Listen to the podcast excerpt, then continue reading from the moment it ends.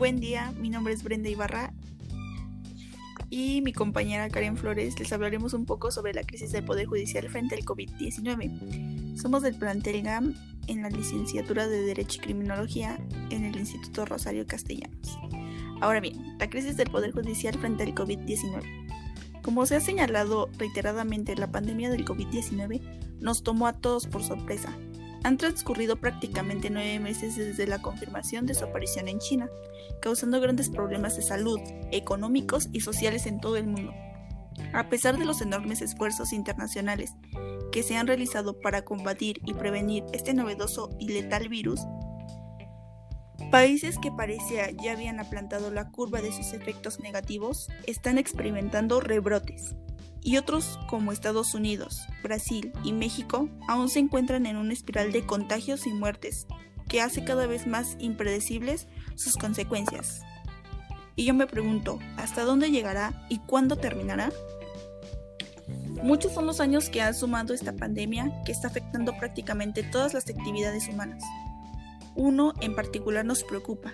¿Y cuál es este? La impartición de justicia que ha caído en una crisis de alto calado, provocando que en los últimos meses este esencial servicio público ha casi desaparecido de toda la República Mexicana, con sus honrosas excepciones.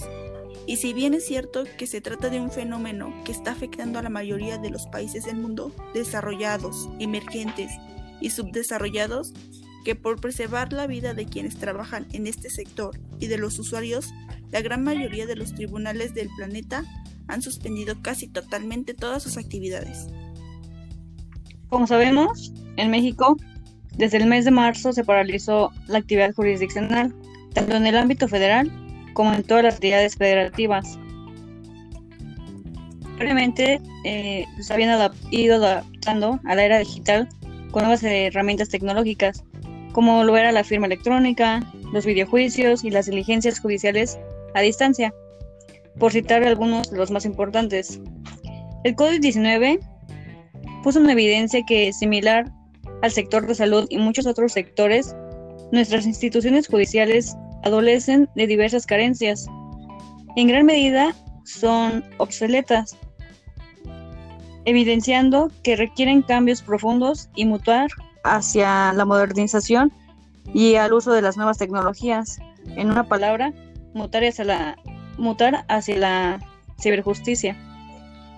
Las graves implicaciones judiciales y sociales que esta crisis nos trajo, la de la justicia que ha provocado en nuestro país, es que desde el día en que se ordenó el cierre de los tribunales, para ser exactos, el 21 de marzo, se ha venido violando el derecho humano de miles de justiciables a un acceso efectivo a la justicia, dejando de observar el mandato que nos señala el artículo 17 de nuestra Constitución Política de los Estados Unidos Mexicanos, que nos establece el derecho de toda la persona que para se le administre justicia por tribunales que estarán expedidos para impartirla en los plazos y términos que se fijen las leyes, emitiendo sus resoluciones de manera pronta, completa e imparcial. No obstante, que es justo reconocer que se han implementado una serie de medidas y guardias para que, cuando menos en las materias de lo penal y lo familiar, no se haya suspendido totalmente las actividades jurisdiccionales. Sin embargo, sabemos que esos esfuerzos pues han sido limitados y hoy predomina la sensación en el gremio de los juristas mexicanos de que el funcionamiento del sistema de justicia nacional ha sido gravemente afectado, pues sobre todo por la gran mayoría de los casos judiciales que, sea, que han sido y seguirán siendo diferidos, sin saber a ciencia cierta, por lo cual, por poco más, pues según las autoridades judiciales, habían propuesto que para la fecha de agosto serían abiertos nuevamente, pues sabemos que hasta el día de hoy eso no ha sucedido. Menciona Karen, este es un hecho que está inédito y es un contexto que se está incumpliendo con una de las esenciales postulados en los que se fundamenta el Poder Judicial, acullado por el cerebro de la nación, José María Morelos y Pavón, al sostener el principio democrático. ¿Y cuál es este principio democrático? Que todo el que se queje con justicia tenga un tribunal que lo escuche, lo ampare y lo defienda contra el fuerte y arbitrario, por lo que los miembros del Poder Judicial deben aceptar restricciones personales que el ciudadano común pueda considerar gravosos y debe hacerse de manera libre y voluntaria. A pesar de que la, a pesar de que la pandemia está aquí, todos los jueces tienen el deber de ser institucionalmente disponibles para servir a los ciudadanos e impartirles la justicia, pase lo que pase. Los jueces deberían continuar proporcionando a los ciudadanos el servicio público de impartir justicia igualitaria, pronta e imparcial, cada vez que les sea solicitada, sobre todo tratándose de una medida urgente. Pero yo me pregunto, ¿esto estará pasando? Esto es particularmente aplicable en asuntos que involucran derechos fundamentales a la protección de las personas más vulnerables de nuestra sociedad, como los adultos mayores y víctimas de violencia doméstica y de género, que se han multiplicado con esta etapa por, eh, lo que es necesario el confinamiento de todas estas familias que corren peligro. Tocaremos un punto importante que ha traído consigo la pandemia, la suspensión de garantías. Así es, eh, esa suspensión de garantías, pues es importante señalar que ni en nuestra Carta Magna ni en los tratados internacionales de los que México es parte existe alguna claridad para señalar que durante las situaciones de emergencia se pueden suspender las garantías judiciales que protegen y salvaguardan a los derechos humanos de las personas en esta materia. Sabemos que en nuestro país el sistema jurídico existe la posibilidad de que en ciertos casos excepcionales se pueda aplicar una suspensión de garantías. En el artículo 29 constitucional nos señala y nos dice, pero en la actual pandemia no se ha declarado oficialmente un estado de excepciones ni de suspensión de garantías, por lo que resulta ilegal tener suspensión de estas garantías de acceso a la justicia para muchos ciudadanos, pues los poderes judiciales tomaron la decisión de solamente atender asuntos urgentes por motivos de la contingencia sanitaria y no han dado un uso correcto a los instrumentos que las nuevas tecnologías ponen a nuestro alcance. Esto, pues, no se puede justificar. Esa grave omisión son acciones como las que ha presumido la Suprema Corte de Justicia de la Nación, ya que si bien es cierto que en abril pues se realizó la primera sesión eh, pleno virtual en sus historias, con la participación de 11 ministros que lo integran y que discutieron y resolvieron algunas acciones de inconstitucionalidad y controversias constitucionales. Lo cierto aquí es que se trata de un hecho muy limitado a unos cuantos asuntos rezagados que no constituyen una respuesta efectiva del máximo tribunal del país para estar a la altura de las exigencias de la justicia que la sociedad mexicana requiere en esta época de emergencia sanitaria. En efecto, durante posteriores sesiones virtuales hemos observado que solo durante un promedio de dos horas o a pesar de que la lista de 10 a 25 asuntos y solamente se resuelven dos o tres por sesión. Quizá lo positivo de este ejemplo es que con el uso de las tecnologías se pueda cambiar la forma de trabajar y de relacionarnos, debiendo este esfuerzo ser copiado por todos los órganos jurisdiccionales del país, pero también a cumplir ciertos parámetros. Como entendemos, este, las tecnologías van evolucionando y nosotros como sociedad también debemos hacernos conforme a nuestras necesidades.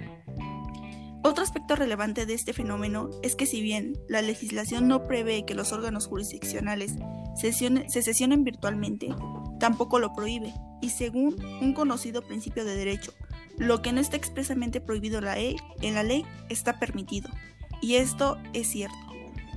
Sería bueno que el Poder Judicial previera estas nuevas herramientas digitales para realizar su trabajo cotidiano y con ello se fortalezca nuestro Estado de Derecho.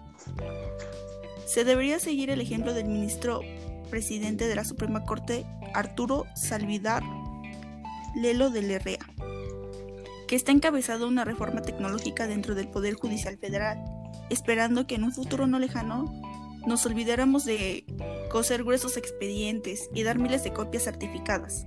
¿Esto para qué?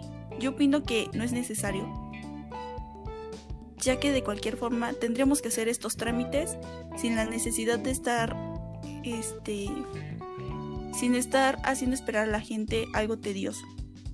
Realizar físicamente cientos de notificaciones y emplazamientos que puedan y deber hacerse a futuro inmediato a través de estos medios electrónicos, como la firma electrónica, y con ello también cuidemos el medio ambiente al no usar tanto papel. Así es. También pues habría que exhortar a los legisladores locales y federales a que estén prácticamente de vacaciones, que están prácticamente de vacaciones, a que convoquen periodos extraordinarios y ajusten todos los códigos procesales del país para que esto pues legalmente sea legalmente válido administrar la justicia a través de las nuevas herramientas tecnológicas o cibernéticas vía internet dejando atrás algunas críticas de juzgadores conservadores que se resisten a, validarlas a partir de la expedición de acuerdos generales de los órganos de gobierno y administración de las autoridades jurisdiccionales. En este cambio, pues debemos empezar por los servidores públicos, por los juzgados que están obligados a, a revalorar sus funciones en escrito, en estricto apego a la y darse cuenta que pues más allá de cumplir con una estadística, vean el lado humano de las personas y que se comprometan más a los grupos vulnerables. Sobre todo eh, en este momento en el que pues sabemos que están en juego los derechos humanos y las garantías constitucionales, como ya lo habíamos mencionado. Y con ello, pues sería la cuestión de llevar el sustento a sus familias.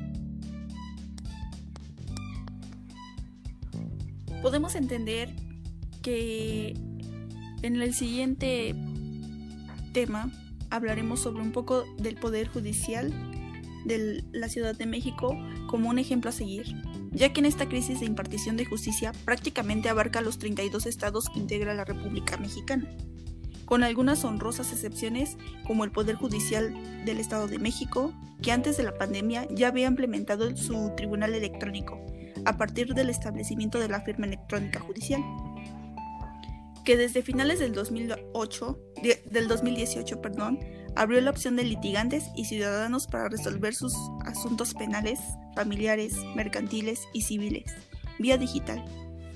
Y en esta coyuntura, mediante acuerdo del Consejo de la Judicatura, priorizando la salud de funciones jurisdiccionales y usuarios durante la emergencia sanitaria por COVID-19 ha privilegiado el trabajo a distancia y el uso de las tecnologías para no interrumpir las actividades de este tribunal. Al final de este artículo se agrega una entrevista de foro jurídico del doctor Ricardo Sodi, en el que de manera más detallada nos explica los aspectos relevantes del tribunal electrónico. La reanudación tardía de las actividades jurisdiccionales es un punto importante a tratar, ya que las barras y colegios de abogados de todos los países han manifestado su insatisfacción por la poca eficacia y el retraso de las respuestas de las autoridades judiciales en todo el país para reabrir las puertas de los tribunales, ocasionando una paralización de los abogados de los juicios de casi cuatro meses que han provocado graves pérdidas económicas en este gremio, despidos, cierres de despachos y consultorías jurídicas. El hecho de establecer guardias en materia penal y familiar es una acción muy limitada, además de que han venido trabajando con mucha parcialidad en estos temas.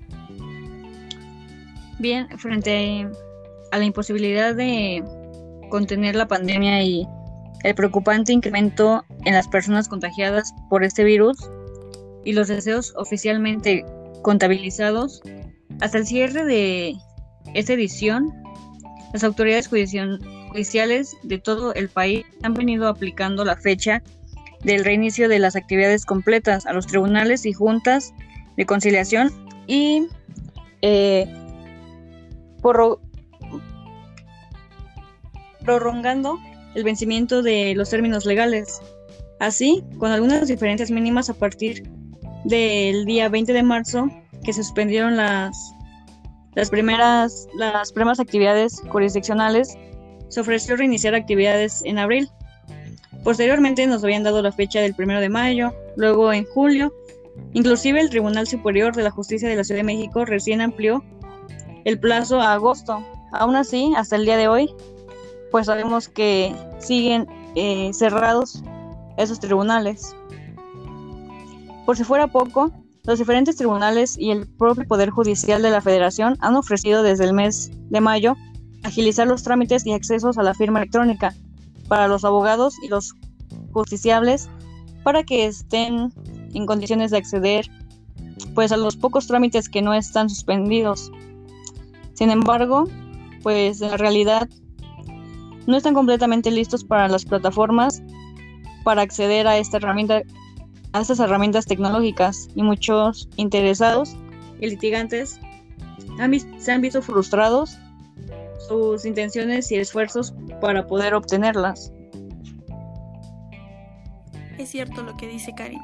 Por ejemplo, el Tribunal de la Ciudad de México dictó un acuerdo informando que el día 26 de junio del 2020 habría, había tramitación vía electrónica para que se pueda promover en todos los asuntos de su competencia, y no solamente asuntos catalogados como urgentes.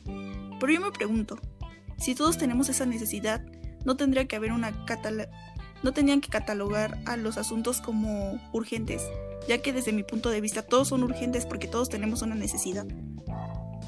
Pero como se requiere la firma electrónica y esta normalmente no se puede conseguir, se deja a los abogados y a sus clientes en una clara situación de indefensión, pues las citas para obtener las firmas electrónicas son muy escasas y la demanda es amplia. Esta situación igual se repite en la plataforma electrónica del Poder Judicial Federal. Presenta frecuentemente fallas y no permite culminar el trámite. Además, no se ha emitido acuerdo alguno en el que se reactiven los términos procesales, por el cual de nada sirve solamente acusar el recibo de una promoción y que los juzgados y tribunales tengan conocimiento de ello. Por medio de la, la oficialía de partes común si el trámite se paraliza después. Esto es una terrible decepción y desesperanza para los abogados litigantes frente a estas fallas en la impartición de justicia, ya que ha provocado que algunos abogados organizados convoquen a marchas para exigir la inmediata reapertura de los tribunales de todas las materias y que la Administración de Justicia sea considerada una actividad esencial.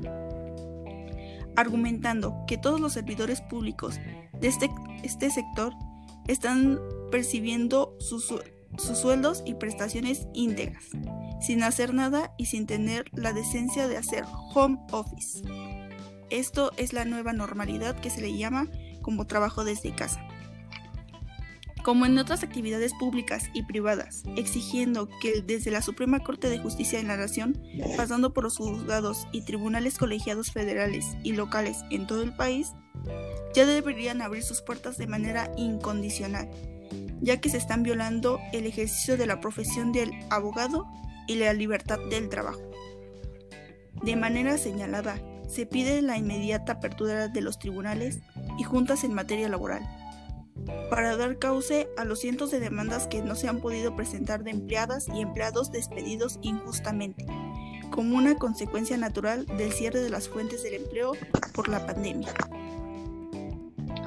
Así es, y si las condiciones de la contingencia sanitaria permiten regresar lo más antes posible, los tribunales de todo el país retomarían principalmente las actividades presenciales, pero forzosamente también tendrían que combinarlas con el uso de las herramientas tecnológicas que ya se han venido señalando, y poco a poco así deberán ser mínimas las actividades presenciales, así mutando a una pues, verdadera justicia cibernética o en línea. Particularmente, recepción de demandas, em, emplazamientos, citas y notificaciones por correo electrónico, telefonía o mensajería instantánea en todas las materias. especialmente en la materia civil y familiar, que son las que más asuntos tienen. Desde luego que el medio indispensable tendrá que ser pues la firma electrónica. Especial esa situación guarda en ese Poder Judicial de la Ciudad de México, considerando el tribunal más grande de América Latina y, y con una problemática especialmente compleja y delicada debido al gran número de personas que tiene. 11.000 empleados, estamos hablando pues de miles de personas. Y a la cantidad de personas que diariamente acuden a sus instalaciones entre litigantes y los usuarios, que aproximadamente hablamos de casi 100.000 personas, lo que lo hace posible eh, este pues el contagio más grande de la capital del país, por lo que además de las medidas que se han implementado en materia penal y familiar, para no suspender actividades, las nuevas condiciones le han empujado a prever e instauraciones de una nueva modalidad mixta que entrará en vigor cuando se regrese a la normalidad, con juzgados y salas operando un día a puerta cerrada y mm, algún otro día con la atención al público, buscando así pues preservar la salud de la persona y de los visitantes. Por lo tanto, se está también elaborando un sistema de citas electrónicas que permitirá a los abogados agendar la presentación de demandas o escritos iniciales dentro del horario de las oficinas de las partes, para evitar colas y aglomeraciones y sobre todo preservar la sana distancia. Especial atención debe presentar a la mejora de fórmulas más efectivas y ágiles, ágiles perdón, para que la resolución de los conflictos sociales no termine en una sentencia, luego de un largo, costoso y desgastante juicio, privilegiando los medios alternativos de solución de controversias en lugar de los litigios, particularmente de la meditación. Ahora hablaremos de un tema bastante importante y bastante fuerte. Tú, Karen, ¿tú qué opinas sobre qué es más importante? ¿El derecho a la salud o el derecho al acceso a la justicia? Pues yo creo que son dos temas que van pues basados, pues van uno de la mano del otro porque la salud pues es muy importante, pero no podemos dejar a un lado la, la justicia. Digo, a pesar de todo ese problema de, del COVID, pues sabemos que al menos la violencia familiar pues se hizo muy viral y incrementó demasiado en estos últimos meses. Ha habido pues muchos casos y problemas al igual por, por tener este, estas fallas en línea que son muy tardadas en algunos casos.